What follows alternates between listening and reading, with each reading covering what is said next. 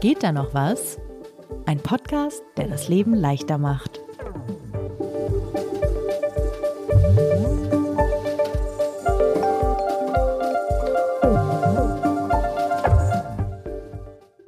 Sebastian, bist du eigentlich mehr der Homeoffice-Typ oder mehr der Bürogänger? Ich bin seit letzten Sommer wieder der Bürogänger. Bei uns im Büro ist nur ein Bruchteil aller Mitarbeitenden überhaupt da.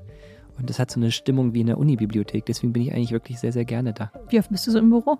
Wenn es geht, jeden Tag. Jetzt mal wieder ein bisschen so Erkältungssymptomen, wie es immer so schön heißt, äh, nicht. Wir haben ja die Höflichkeitsregel, wenn man so ein bisschen Schnupfen, Husten hat, dass man zu Hause bleiben soll. Ist ja auch vernünftig. Und dann war ich jetzt mal wieder im Homeoffice. Beeindruckend. Ich gehe eigentlich total gerne ins Büro. Wie oft bist du da? Naja, es kommt drauf an. Also es gibt Tage, da bin ich drei, viermal in der Woche da und dann wieder äh, zwei Wochen nicht. Ich kann einfach viele Aufgaben problemlos von zu Hause aus machen und dann ist so der Aufwand, sich dann in in die Bahn zu setzen, irgendwie gefühlt sehr groß. Aber obwohl wir ja immer noch viel über Zoom machen, gehe ich auch wahnsinnig gerne ins Büro. Aber so einen richtigen Rhythmus hast du noch nicht gefunden? Nee, einen richtigen Rhythmus habe ich noch nicht gefunden, tatsächlich. Das ist so ein bisschen das, was ich in dieser Folge ein bisschen rausfinden wollte. Wenn man wie ich oder wie wir als, als ich sage mal, Wissensarbeiter, Büroarbeiterin die Freiheit hat, sich darüber Gedanken zu machen, das ist ja schon das erste Privileg, wie es optimal wäre. Wie bekommt man das dann im Alltag eigentlich gut geregelt? Das war so ein bisschen die Frage, mit der ich an diese Folge rangegangen bin. Das ist eine super Frage, weil uns die ja wahrscheinlich die nächsten Monate, Jahre sehr, sehr intensiv beschäftigen wird. Genau, ich fürchte auch. Ich hätte dazu mit der Wissenschaftlerin Sarah Diefenbach gesprochen und mit dem Kollegen Jakob von Lindern, der kürzlich Videokonferenzgeräte für hybrides Arbeiten bei uns getestet hat. Und ja, das ist das Thema der Folge. Hybridarbeit. Sehr gut. Und wer bist du? Mein Name ist Lisa Hegemann. Ich leite das Digitalressort von Zeit Online. Und du? Ich bin Sebastian Horn, stellvertretender Chefredakteur von Zeit Online. Und äh, zusammen machen wir hier den Podcast Geht da noch was? Alle zwei Wochen, immer montags, auf allen gängigen Podcast-Plattformen. Und äh, man kann uns schreiben. An geht da noch was Zeit.de. Man kann uns Themen anbieten, Themen sagen, die man gerne besprochen haben möchte. Man kann uns auch Kritik schreiben. Wir freuen uns über Feedback. Wir lesen auch alles ganz fleißig. Und genau, was wir hier machen in diesem Podcast ist, wir optimieren unser Leben ein ganz kleines bisschen. Die Idee ist nicht, dass wir jetzt irgendeiner straffen Routine jeden Tag folgen, sondern dass wir die kleinen und größeren Probleme des Alltags ein bisschen angenehmer für uns machen. Und hybrides Arbeiten ist natürlich überhaupt kein kleines Problem, aber auch das vielleicht nach dieser Folge ich wollte gerade sagen, Ein das ist ja Riss. das, das äh, neben Schlaf, worüber wir schon gesprochen haben, ist Arbeiten natürlich irgendwie der zweite große Baustein und das zweite große Thema, mit dem man so irgendwie sein Leben nun mal verbringt für längere Zeit. Das ist so.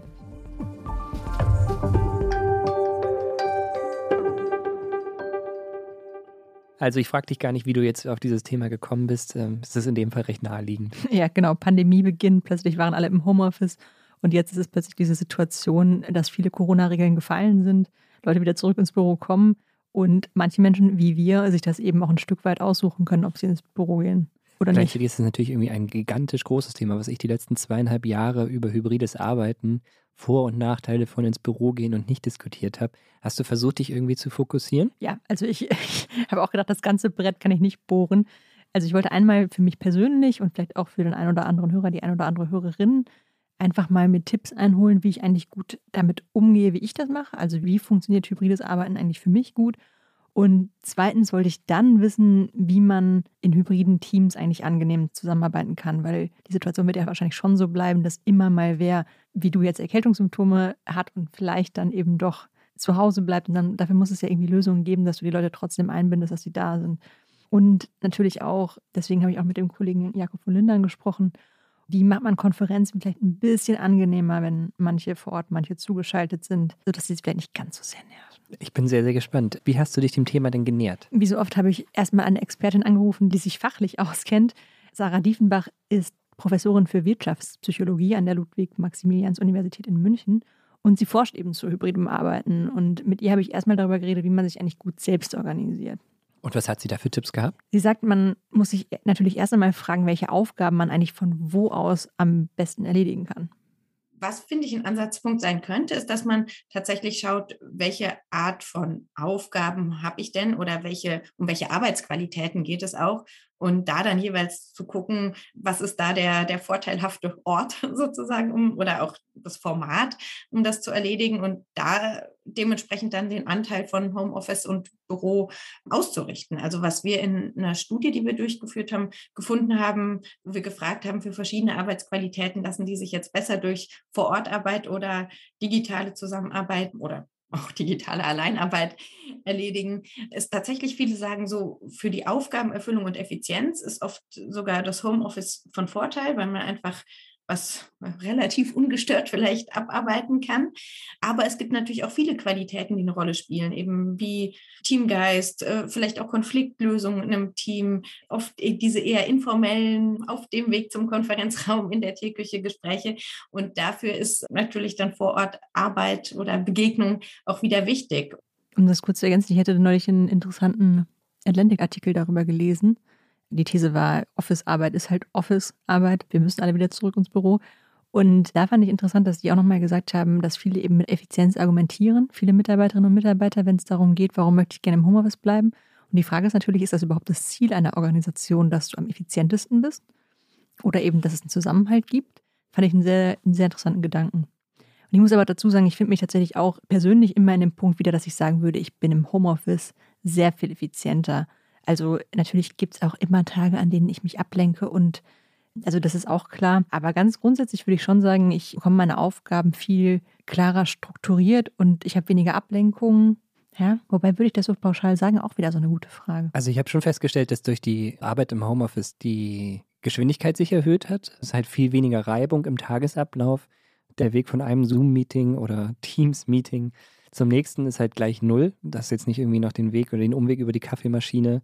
Dadurch ist es alles schon effizienter geworden und man hat das Gefühl, man, man schafft auch tatsächlich mehr. Es ist ja auch so, muss, würde, glaube ich, jeder und jede eingestehen, dass man in vielen Meetings nebenbei halt irgendwie E-Mails checkt. Also dieses Second Screen bei der Arbeit ist in meiner Erfahrung ähm, neu.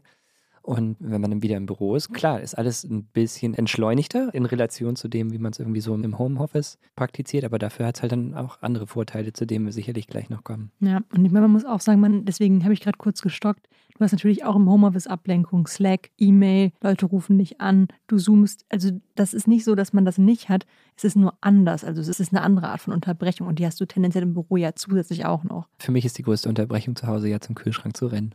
nee, ist wirklich wahr. um deine hart gekochten Eier zu holen.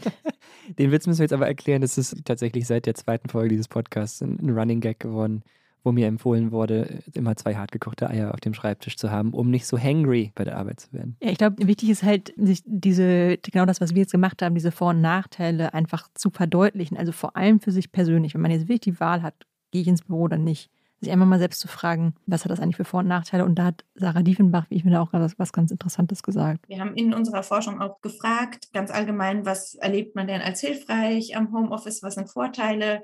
Was sind aber auch Herausforderungen? Was da viele gesagt haben, ist, schon dieses, dass sie auch Vorteile entdeckt haben, zum Beispiel, indem ich kann mir was Gesundes kochen. Ich bin nicht auf die Mensa angewiesen. Ich kann irgendwie zwischendrin mal eine Runde joggen um den Block gehen. Also so dieses gesundes Leben führen können ist manchmal leichter. Andersrum kann es natürlich auch sein, dass man sagt, boah, ich hatte immer diese drei Kilometer Fahrradfahren am Morgen zur Arbeit. Das fehlt mir jetzt. Da ist man dann gefordert, sich bewusst äh, diese ja, andere Möglichkeiten dann dafür zu suchen. Und Herausforderungen sind für viele natürlich diese Selbstorganisation, Selbstregulation, sich also Struktur zu schaffen im Homeoffice, die dann nicht so natürlich gegeben ist. Vielleicht auch ja, Ablenkung. Also zu Hause arbeiten ja auch viele andere oder warten noch viele andere Aufgaben oft auf einen, die dann lernen auszublenden oder vielleicht auch sich einen separaten Ort für die Arbeit zu suchen. Das sind natürlich so einfache Tricks, mhm. Hacks, die aber durchaus hilfreich sein können. Und ich glaube, da muss, muss man sich tatsächlich da ein bisschen selbst beobachten. Und wenn man merkt, ich zähle jetzt zu den Personen, denen das nicht so leicht fällt, den Wäschestapel zu ignorieren bis zum Abend, dann muss man sich da vielleicht auch selbst wirklich eine Art Stundenplan basteln oder gucken, ob, ob man das räumlich trennen kann. Das stimmt schon, so eine eigene Struktur äh, zu schaffen. Ich glaube, das haben viele gemerkt, die letzten zweieinhalb Jahre, dass man irgendwie zu Hause auch einen geregelten Arbeitsablauf braucht. Ich zähle ja zu denen, die sich, als Corona kam, wirklich bis zum Schluss dagegen gewehrt haben, ins Homeoffice gehen zu wollen, weil ich das vorher lange als freie und äh, auch in einem anderen Job, in dem ich schon hybrid gearbeitet habe, gemacht hatte und eigentlich so genossen habe, wieder im Büro zu sein und diesen regelmäßigen Austausch zu haben. Ich war echt eine der letzten damals bei uns, die, die ins Homeoffice gewechselt sind, weil für mich dieses im Büro arbeiten einfach einen so großen Mehrwert hatte. Und was hast du jetzt für Erfahrungen gemacht? Was funktioniert für dich zu Hause am besten? Welche Aufgaben kannst du da am besten machen? Also konzentriertes Podcast vorbereiten natürlich, Texte schreiben, Organisation, vertrauliche Gespräche. Dafür muss ich einfach nicht ins Büro fahren. Ich glaube wirklich, dass ich zu Hause sehr viel konzentrierter einen Text schreibe, als wenn 50 Leute um mich herum springen und irgendwie eine Lage ist und alle ganz aufgeregt sind und du musst halt irgendwie aktuell einen Text runterkloppen. Aber sobald es um Kommunikation geht, Konferenzen, MitarbeiterInnengespräche, Brainstorming, da würde ich immer direkt ins Büro gehen und auch wollen. Also wirklich, das ist für mich so ein großer Punkt irgendwie einfach in meinem Tagesgeschäft, dass ich mit viel mit Leuten kommuniziere und auch gerne kommuniziere. Und auch, was mir total gefehlt hat im Homeoffice, ist dieses, ah, ich muss was mit Sebastian besprechen. Ich sehe, der macht gerade, weiß ich nicht, der surft gerade auf Facebook rum. Ich gehe mal kurz vorbei. Auf was? Stimmt, das ist mega alt. Nur, ne? nur noch auf TikTok.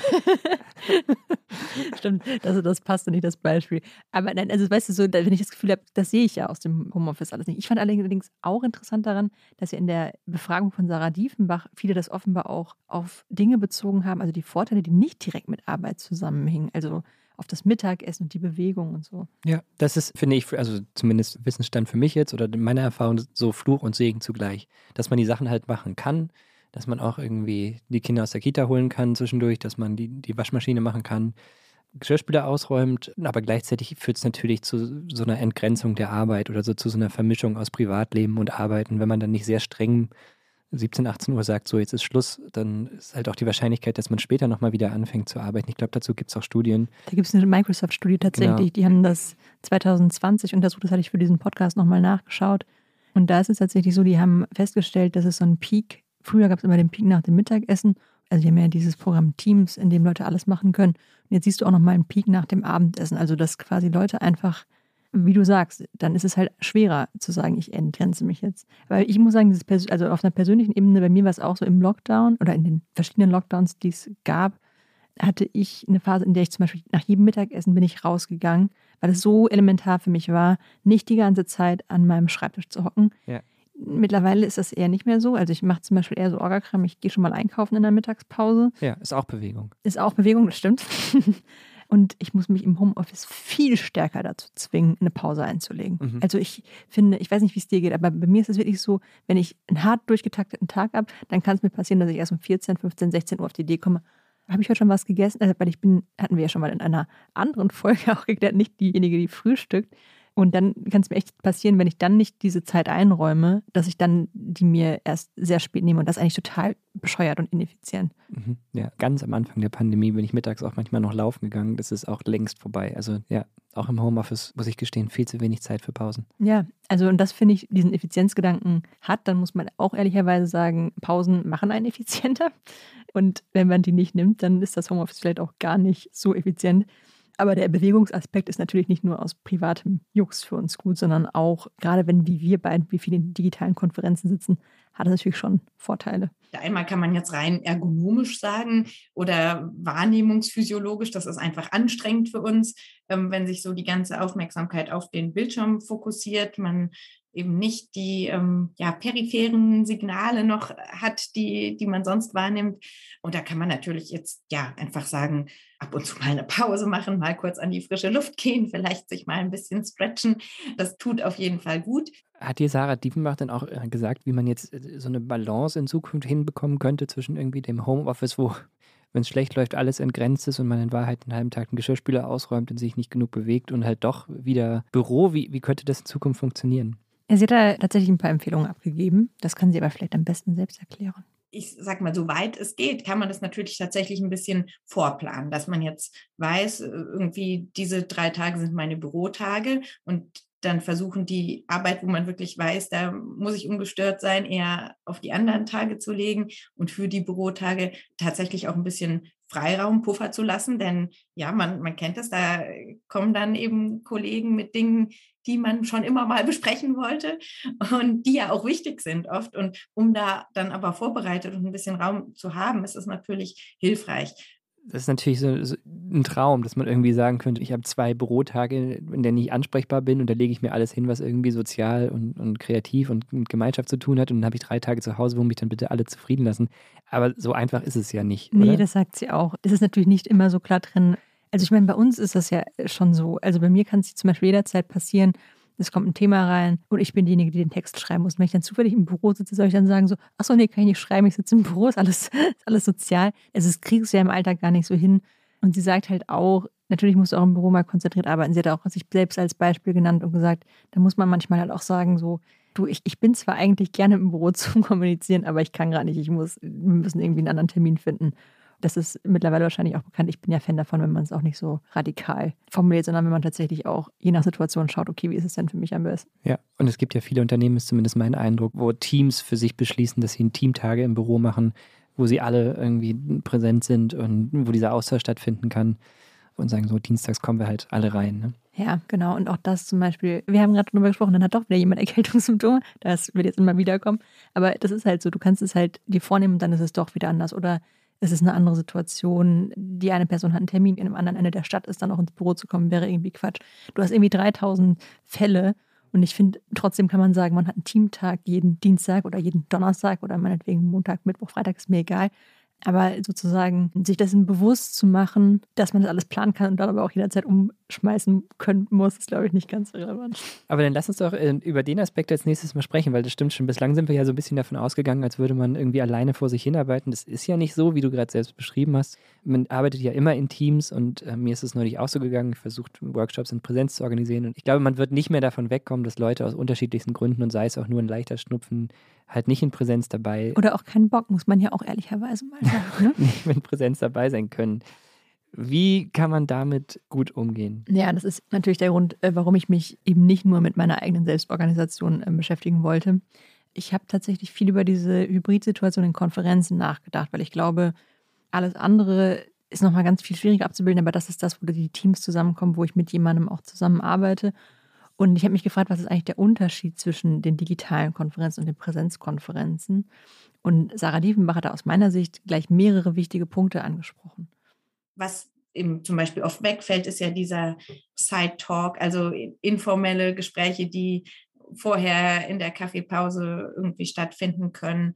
Auch überhaupt die Dynamik in einem Gespräch ist ja eine ganz andere. Bei größeren Runden funktioniert es ja auch schon gar nicht mehr, dass man irgendwie einfach natürlich reinredet, sondern muss sich Systeme überlegen, wie meldet man sich zu Wort. Hat man natürlich jetzt in größeren Runden in ähm, physischen Meetings auch, aber trotzdem sind da die, die Möglichkeiten, einfach nochmal andere auf sich aufmerksam zu machen, auch Stimmungen im Raum wahrzunehmen, wenn wir mhm. irgendwie ähm, ja auch im Kreis der Professoren verschiedene Punkte besprechen, wenn man sich direkt begegnet, da hat man schon ein Gefühl, wie das wahrgenommen wird, wie die anderen dazu stehen. In einem digitalen Meeting ist es sehr schwierig. Ähm, also klar, man hat da irgendwelche Symbole, mit denen man Reaktion zeigen kann, aber das ist natürlich auf einem ganz anderen Level. Nebenbeschäftigungen sind ein Thema. Dann auch die Frage, werde ich überhaupt vom Gegenüber wahrgenommen? Also wie, wie kann man auch so ein nonverbales Feedback ausdrücken?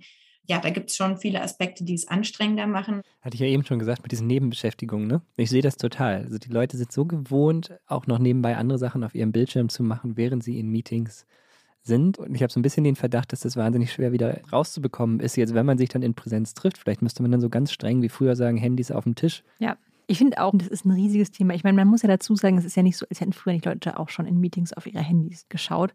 Aber ich glaube, dieses ich schreibe jetzt eine Mail, während ich im Meeting sitze oder jetzt auch hier im Podcast, während ich dir gegenüber sitze, wäre einfach würde du einfach eine Mail würde einfach als so unhöflich von dir wahrgenommen werden. Ach, du, also das können wir gern vereinbaren, dass wir nebenbei arbeiten. Weil das hier ja keine Arbeit ist, nur unser Spaß.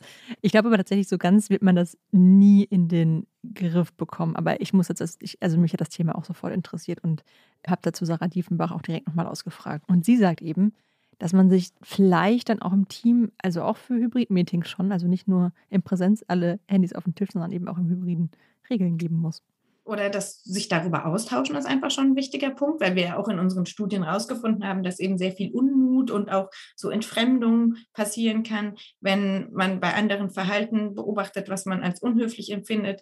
Vielleicht ist es aber vom anderen gar nicht so gemeint. Also auch dieses mal den Raum kurz verlassen, irgendwie in einem Meeting, ohne was dazu zu sagen. Das kann unhöflich wirken, kann ja aber auch sein, dass der andere sagt, ich muss jetzt nicht gerade jedem mitteilen, dass ich auf Toilette muss. Das ist irgendwie eher eine Störung. Also gehe ich einfach raus oder so. Und über sowas mal zu sprechen, ja, kann, kann einfach hilfreich sein.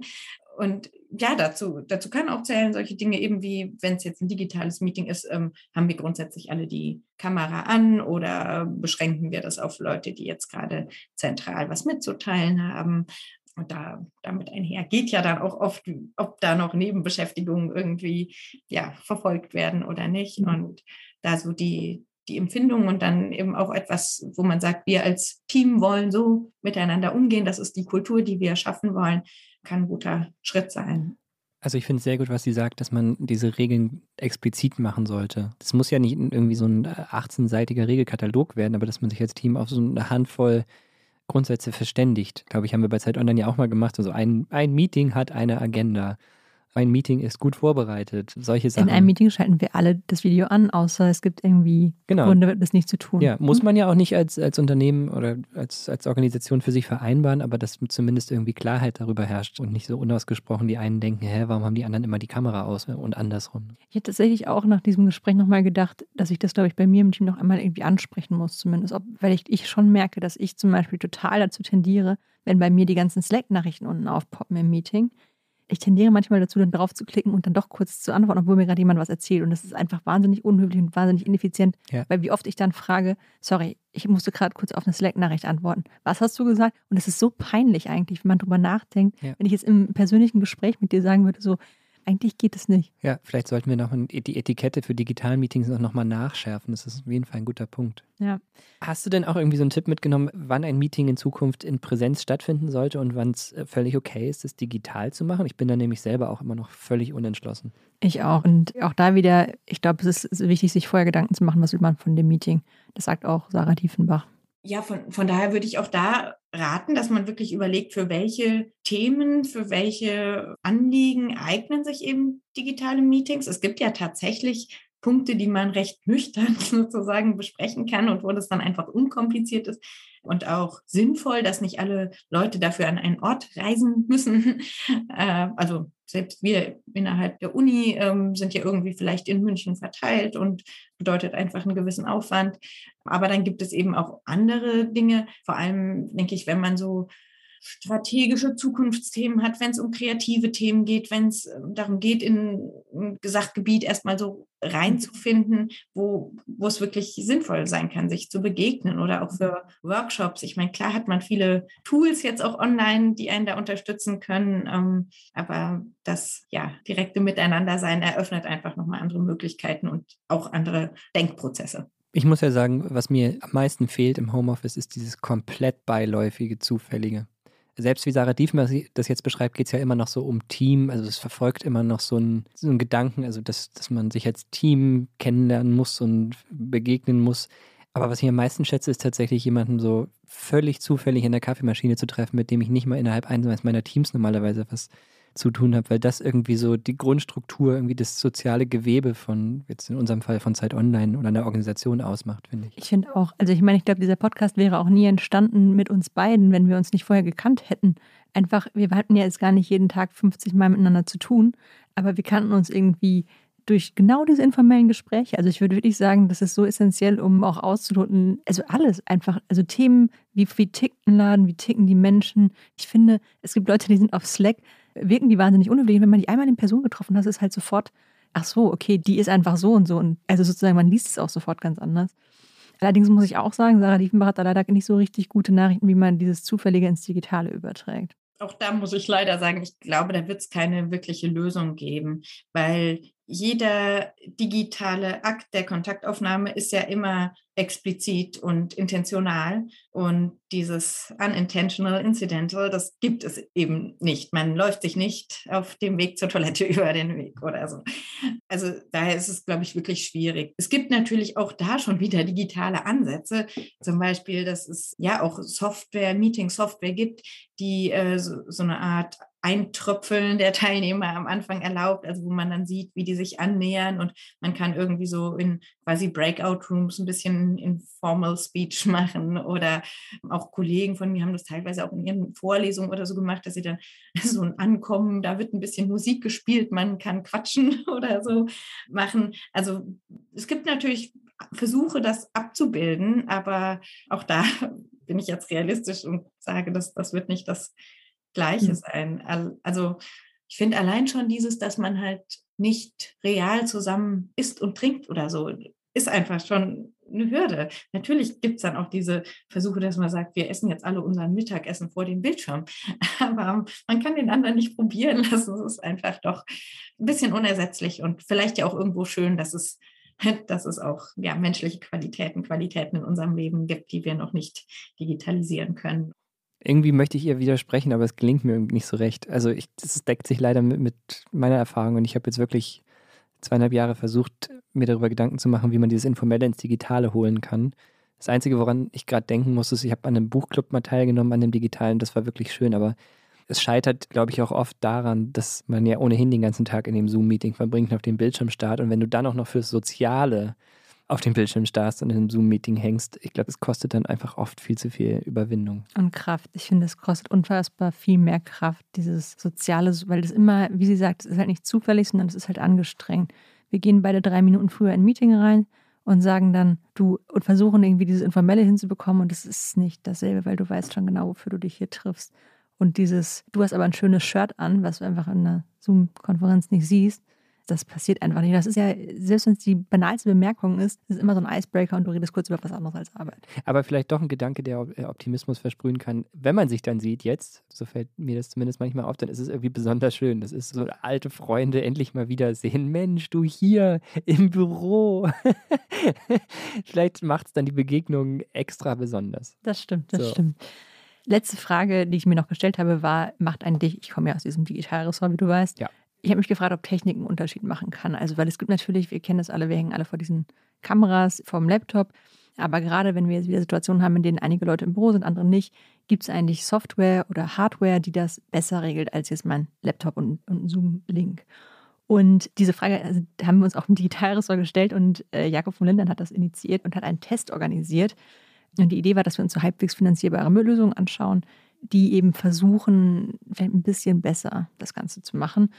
Und genau, also was wir genau getestet haben, das kann Jakob viel besser erklären als ich. Also was haben wir da überhaupt getestet? Das sind All-in-One-Lösungen, also ein Gerät, das man an einen Laptop oder einen Bildschirm anschließt und dann hat man sozusagen sein Konferenz-Setup für kleine Runden, also ich sage jetzt mal drei bis fünf Leute sind im Raum und gut, wie viele sich dann zuschalten, ist, ist egal, aber wenn jetzt in einem Raum, weiß ich nicht, 50 Leute konferieren, dann braucht man, glaube ich, nochmal eine ganz andere Aufbauten, die dann auch irgendwie aufeinander abgestimmt sind. Ich glaube, das kann man nicht einfach so out of the box kaufen. Deswegen haben wir diese kleinen Geräte getestet, die, die quasi jedes Team bis hin zum, weiß ich nicht, ehrenamtlichen Verein oder so halt sich einfach kaufen kann, um, um eben diese Runden erträglicher zu machen oder vielleicht sogar sehr schön. Und das sind so Leisten quasi, in, die meisten sehen sozusagen so ein bisschen quaderförmig aus das ist ein Lautsprecher, ein Mikrofon und eine Kamera in einem. Schließt man einfach einen Computer an und wird dann auch, das hat bei allen eigentlich ganz gut funktioniert, sofort erkannt und fungiert dann sozusagen im Raum, in dem man ist, als Lautsprecher. Und naja, aus Sicht der zugeschalteten Personen ist es einfach ein anderes Mikrofon und eine andere Kamera, die dann die Leute zeigt, die da in dem Raum sind. Also man erweitert quasi den Raum um so einen virtuellen Space. Im Prinzip schon, genau. Mhm. Und die Leute sind dann zwar auch nur auf, Bild, auf einem Bildschirm zu sehen, aber zumindest haben sie wieder vielleicht wieder mehr das Gefühl, im Raum zu sein. Mhm. Wir haben halt insgesamt fünf Geräte von unterschiedlichen Marken getestet und ähm, der Versuchsaufbau sah so aus, dass einige im Homeoffice waren und einige im Büro, um einfach von beiden Seiten eine Situation zu schaffen, wie es wirklich wäre, wenn man sich in einem Meeting trifft. Und Jakob erklärt jetzt nochmal, was wir genau getestet haben und wer unser Favorit war. Getestet haben wir ein Gerät von Bose, eins von Jabra, ich hoffe, ich spreche diese Firma richtig aus, eins von Poly, dann die Meeting Owl von Owl Labs, das ist die mit der 360-Grad-Kamera und ein Gerät von Logitech. Im Endeffekt haben alle diese Geräte funktioniert und keines war jetzt irgendwie ein massiver Ausreißer nach unten, wo man sagt, das, das funktioniert ja gar nicht. Letzten Endes hatten alle so ihre Stärken und Schwächen und unterm Strich fanden wir im Test am besten, so overall, das Gerät von Logitech, Logitech Meetup heißt die. Und ja, die hat tatsächlich gar nicht so viele jetzt so smarte, intelligente Funktionen, die einen vom Hocker hauen oder so, sondern das hat einfach funktioniert. Die Kamera war gut, der Ton klang irgendwie am besten, so haben die Leute berichtet, die sich da remote zugeschaltet haben. Und es hat einfach alles gut funktioniert. So, und deswegen ist die so ein bisschen Testsieger, ohne jetzt massiv herauszustechen. Aber so ist es. Und würdest du sagen, das hat jetzt so ein bisschen so diesen Eindruck von Präsenz hergestellt? Ich glaube, so weit würde ich nicht gehen. Es ist vielleicht auch ein bisschen zu viel verlangt für so ein digitales Meeting. Aber ich glaube schon, was sie anders machen, ist, dass man ein bisschen mehr das Gefühl hat, man ist Teil vom im Raum sein. Und ich glaube auch gerade, wir haben jetzt zum Beispiel ja noch viele Meetings, bei denen alle, also irgendwie die Hälfte der Leute im Büro sind und alle vor ihren Laptops kleben und irgendwann mal wieder eine Situation zu haben, in der die Leute, die im Büro sind, auch bei einem digitalen Meeting vielleicht zusammen sind und dann die anderen zugeschaltet sind. Ich glaube, dafür ist es einfach total gut. Und ich glaube, es vermittelt nicht weniger das Gefühl davon, allein vor dem Laptop zu sitzen, aber trotzdem mehr das Gefühl davon, Teil eines Teams, eines mhm. Gefüges zu sein. Aber natürlich kann ein digitales Meeting, es hängt ja auch nicht nur an der Kamera und im Mikrofon. Jakob hat auch nochmal gesagt, wenn deine Internetverbindung zu Hause schlecht ist, kann das schönste Setup im Büro sein, der Ton kann super sein, die Kamera kann super sein. Da bringt dann das tollste Gerät nichts. Ja.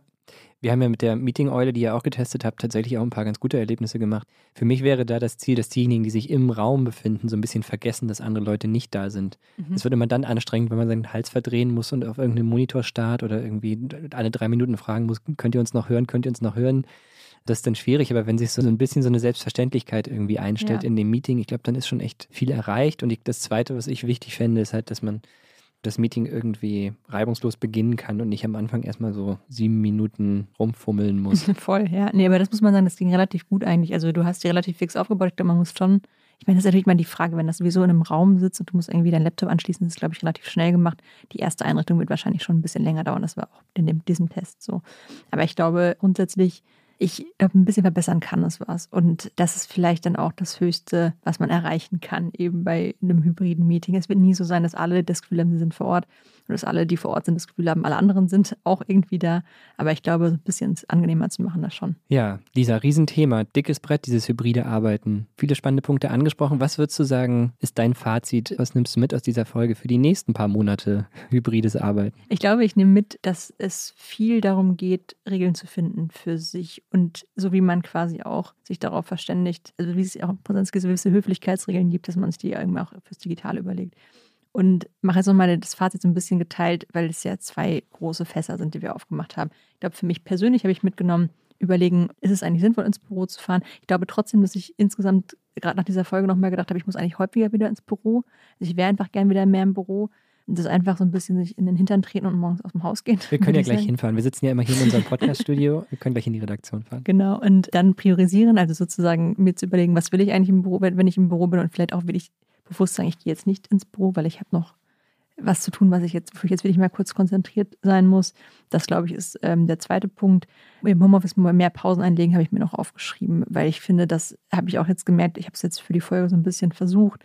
Also ich habe manchmal wirklich Tage, da bin ich abends einfach komplett durch. Und wenn ich diese Pausen mache, habe ich, es ist wirklich ganz offensichtlich natürlich, sagt einem ja auch jeder, aber trotzdem, ich finde es im Homeoffice sehr viel schwieriger und das, da muss ich mich, glaube ich, wieder ein bisschen mehr zu zwingen. Vielleicht gehst du mittags auch wieder laufen. Ja, du weißt auch, ich gehe morgens laufen, weil ich viel zu faul bin noch mittags irgendwas zu machen. Außerdem, ich glaube tatsächlich, dieses Rausgehen wäre aber wieder sinnvoll. Also jetzt gerade im Sommer, wenn es schön draußen ist, sich das wieder anzugewöhnen, vielleicht mal eine Viertelstunde, 20 Minuten nach dem Essen kurz rauszugehen. Ich glaube, das wäre schon schön. Ja, den Tipp kann ich vielleicht noch mitgeben. Ich mache manchmal einige der, der, Telefonate dann einfach mit, mit Handy und, und Kopfhörern so beim Spazierengehen.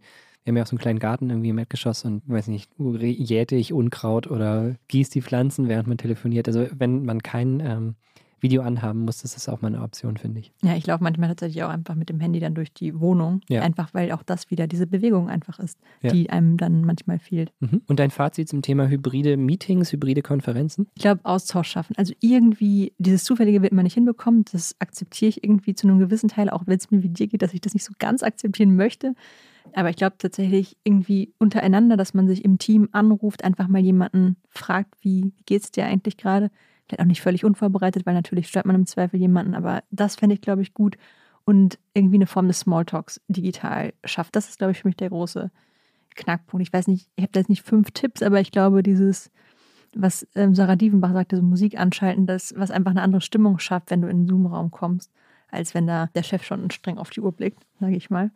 Ich glaube, das kann schon was sein, aber ich glaube, es wird niemals das ersetzen. Genau. Und dann hatten wir schon, habe ich auch gerade eingangs gesagt, Regeln sind unsexy, ja, aber ich glaube, nicht aufs Handy gucken, nicht Slack-Nachrichten beantworten, keine E-Mails lesen. All das kann helfen, dass Leute auch diese digitalen Meetings besser ertragen. Und ja, Technik matters. Ähm, zumindest ein bisschen. Wenn man viele hybride Meetings hat, dann macht es, glaube ich, schon einen Unterschied. Ob man äh, einfach nur auf so einen Laptop-Bildschirm zu fünft starrt oder also Leute, die im Büro sitzen, auf dem Laptop-Bildschirm starren oder, oder ob sie vielleicht schon sich irgendwie frei bewegen können und die anderen irgendwie das Gefühl haben, okay, ich bin irgendwie Teil dieses Raums.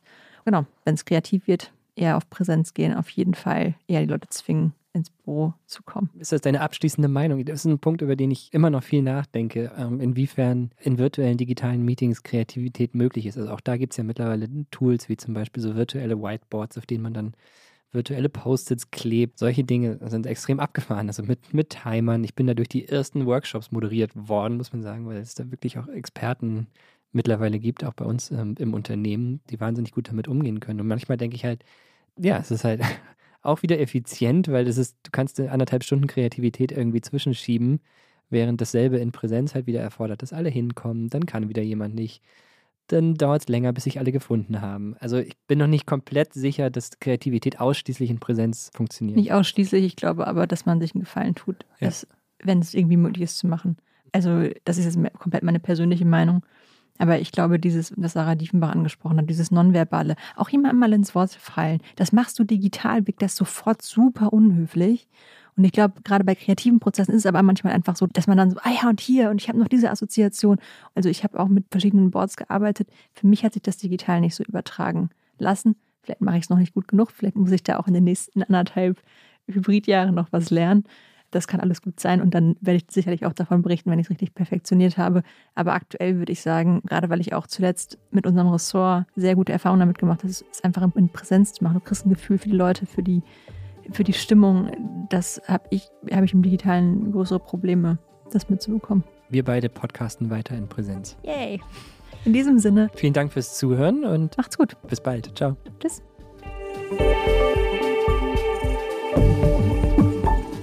Geht da noch was? Ist ein Podcast von Zeit Online, produziert von Pool Artists.